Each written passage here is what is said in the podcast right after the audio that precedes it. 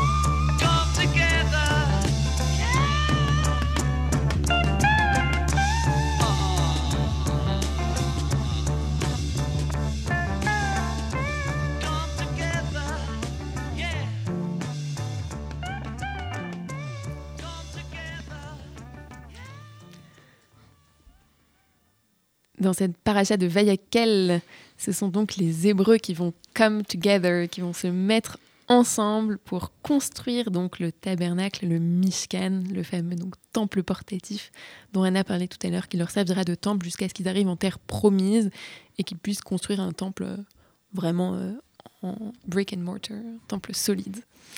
Et euh, Anna, ce ne, sont pas seulement, euh, ce, sont pas seulement les Hébreux qui se mettent ensemble, mais les parachutes de cette semaine qui se mettent ensemble parce qu'elles sont méroubarot, c'est-à-dire qu'elles euh, elles sont ensemble. Et méroubarot, c'est de la même racine que raver, que ravruta, donc ça vient souligner le fait qu'elles sont à deux pour nous raconter une histoire. Et il y en a plusieurs au fil de la lecture de la Torah voilà, qu'on lit ensemble. Donc là, il y a Vayakel et Pekoudé. Mais c'est vrai que à cette occasion, c'est assez symbolique que ces deux parachas soient lus euh, ensemble alors qu'il s'agit justement euh, de construire quelque chose euh, à plusieurs. Oui, exactement. C'est très significatif d'avoir comme ça deux parachutes qui se tiennent la main, comme les Hébreux vont se, se tenir la main en quelque sorte dans, dans ce que racontent ces parachutes. Et vraiment, je pense que c'est le premier truc qu'on peut dire sur l'histoire que racontent ces deux parachutes, qu'on a une communauté. D'ailleurs, c'est le, sens du, nom de la paracha Vayakhel, euh, dans lequel on retrouve la racine euh, Lamed de Kehila, la, communauté. Et donc ça commence euh, par cette phrase Dieu dit à Moïse de rassembler les Israélites. Et un, un, commentaire disait que on passe d'une d'une communauté Eda à une communauté Kehila, d'une communauté qui était basée sur des souvenirs communs, sur un passé commun, à une communauté qui va être basée sur un avenir, sur un projet commun. Et d'ailleurs, euh, c'est assez intéressant euh, de voir euh, tout cet enthousiasme des Hébreux à ce moment-là, parce qu'il ne faut pas l'oublier, on vient de sortir de la faute du veau d'or. Et en lisant, on, peut se, demander comment est-ce qu'on peut passer d'un état comme ça de traumatisme, parce qu'après la faute du veau d'or, il y a quand même eu un, massacre de, de personnes, ne faut pas l'oublier. Et donc, du coup, euh, on a l'impression que voilà, c'est le moment où euh, on peut enfin euh, tourner la page, ils peuvent enfin tourner la page et construire quelque chose ensemble, comme, comme une forme de reconstruction d'identité après avoir vécu quelque chose de très traumatisant. Et ça m'a fait aussi penser à, à, la construction de l'État d'Israël, parce que l'État d'Israël, il s'est aussi construit avec euh, des gens qui venaient de partout dans le monde, d'endroits tellement différents qu'ils ne se seraient jamais rencontrés euh, en dehors de, cet endroit-là sur Terre, et qui avaient besoin pour reconstruire euh, leur identité, pour construire quelque chose ensemble, d'un projet commun, et c'était la construction de l'État. Oui, tout à fait. Et je trouve que c'est intéressant parce que tu soulignais tout à l'heure que les Hébreux, ils vont apporter plus que ce qui était attendu par Dieu que ce qui avait été demandé, à, tel point qu'à un moment, donc quand je dis apporter plus, c'est apporter plus de matériaux pour construire le Mishkan, donc les tissus, le bois, les métaux, etc. À tel point qu'à un moment, les artisans euh, vont dire à Moïse, oh là, calme-les là, parce que nous, euh, on n'a pas le temps de tout, euh, de, tout transformer et tout. Et, je trouve que cet enthousiasme, ce zèle, il est il peut être imputé justement au fait que c'est une reconstruction, qu'il y, y, a quelque chose à, à peut-être pas à effacer, mais à réparer en tout cas. Il y, a quelque chose de l'ordre de, de la réparation, du, de peut-être de l'expiation en quelque sorte. Et, euh, et ils, sont, euh, ils ont comme ça un enthousiasme. Et puis en plus, Dieu leur a donné cette chance, Dieu leur a donné cette occasion. Et il, dit, enfin c'est intéressant parce qu'il dit, euh, dit à toute personne qui, qui le fera de bon cœur, donc il s'adresse à Moïse, il dit, dit à toute personne qui le fera de bon cœur d'apporter une contribution. Donc il montre qu'il a confiance dans le fait que les Hébreux peuvent avoir bon cœur, même s'ils ont fauté et que et, cette confiance, on dirait, leur donne des ailes. Oui, c'est vrai. C'est un, un, un, élan vraiment collectif euh, qui est euh, qui vient du cœur. Et alors, le, le, le Or euh, un commentateur, explique à ce sujet qu'il y, y avait deux types de donateurs. Au moment où voilà, Moïse leur demande d'apporter des choses, il y avait ceux qui l'ont qui fait voilà, Asher Nisa Libo, c'est-à-dire qu'ils ont été emportés par leur cœur. C'est eux qui ont donné plus que leurs moyens. En fait, ils ont donné plus que ce qu'ils n'avaient vraiment, sans vraiment réfléchir aux conséquences matérielles que ça pourrait avoir ensuite. Et puis, a ceux qui ont donné en cohérence avec ce qu'ils avaient, euh, euh, de manière tout à fait raisonnable. Et ça montre aussi que, évidemment, la réalité n'est pas... oui, il y a eu trop, mais il n'y a pas eu que des gens qui ont été emportés par leur cœur, il y a aussi des gens qui ont donné de manière raisonnable, mais tout le monde a donné, et chacun avec son approche de la vie finalement. Et ça aussi, c'est une chose qui, qui nous permet de voir qu'une communauté, elle ne se construit pas simplement avec des personnes extrêmement généreuses ou qui ont toutes des qualités morales exemplaires, vers, une éthique vers laquelle on peut tendre, mais elle se construit avec des gens différents qui ont des visions de la vie différentes, mais qui donnent quand même. Oui, tout à fait. Et, d'ailleurs, on a un, verset qui dit ça très bien. donc on euh, toujours ce verset en fait où, l'Éternel demande à Moïse de, de, demander aux enfants d'Israël d'apporter leur contribution. Il leur dit apporter des dons de toutes sortes, de l'or, de l'argent, du bronze, de la, de la laine en teinte, en violet, en rouge ou en écarlate, etc. Et il y a un commentaire midrashique célèbre sur euh, le fait qu'il dit de l'or, de l'argent et du bronze.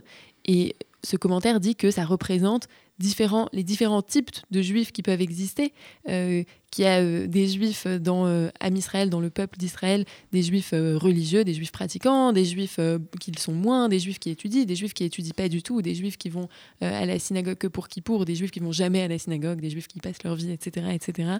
Et que ils sont tous nécessaires, chacun à sa place. Et c'est exactement un message qu'on retrouve à, différents moments du calendrier juif. À Sukkot, par exemple, avec le loulav qui rassemble différentes espèces qui représentent, nous dit-on, de euh, différents types de, juifs, justement. Également à Pessah, où on nous dit que les quatre enfants ont leur place autour de la table, même le rachat, même le méchant. Donc il y a vraiment cette idée dans cette paracha que chacun, euh, chacun euh, a sa place et que c'est pas seulement come together, mais c'est un peu comme dans la devise de McDo, come as you are, venez comme vous êtes, et, tout, le monde, tout le monde a sa place.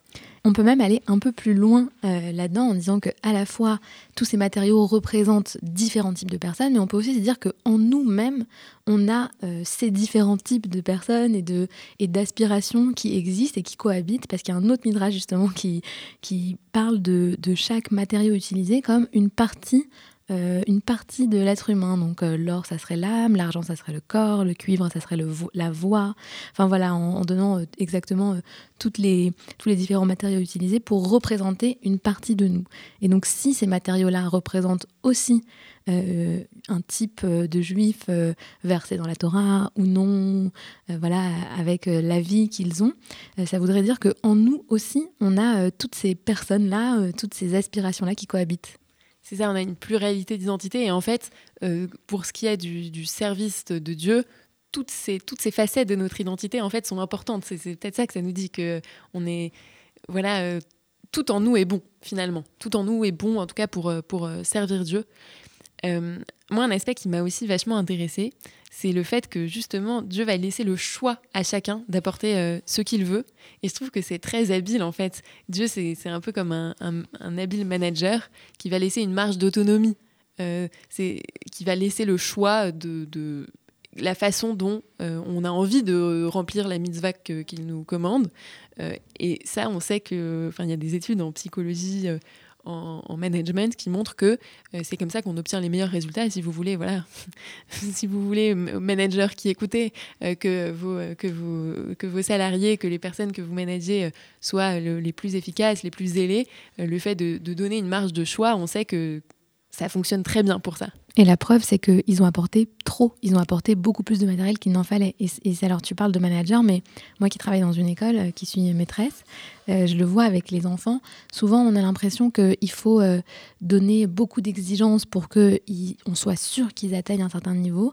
Et en fait, si on leur fait confiance et qu'on euh, qu'on les laisse eux-mêmes prouver et, travailler de la manière dont, ils ont envie et avec un enthousiasme, alors ils nous prouvent même parfois qu'ils peuvent faire beaucoup plus que ce qu'on, imaginait. Et donc, c'est aussi, euh, aussi un exercice de confiance quelque part de la, de la part de Dieu à ce moment-là, de dire apportez ce que vous voulez, ce que, vous, ce que votre cœur vous permet, ce que vos moyens vous permettent. Et, et c'est un exercice très, très bien réussi finalement. Et comme tu parles d'enseignement, on, on, disait tout à l'heure que c'était en quelque sorte une réparation du Mishkan. C'est un peu comme si un prof disait à un élève qui avait euh, fait une bêtise, euh, bah, je sais que tu es, es, quand même capable, que tu euh, as du bon en toi, que tu peux faire de grandes choses et je vais te laisser exprimer tout ton potentiel de la façon que, que tu veux. Et je trouve que c'est ouais, c'est un, une belle image celle de l'enseignement.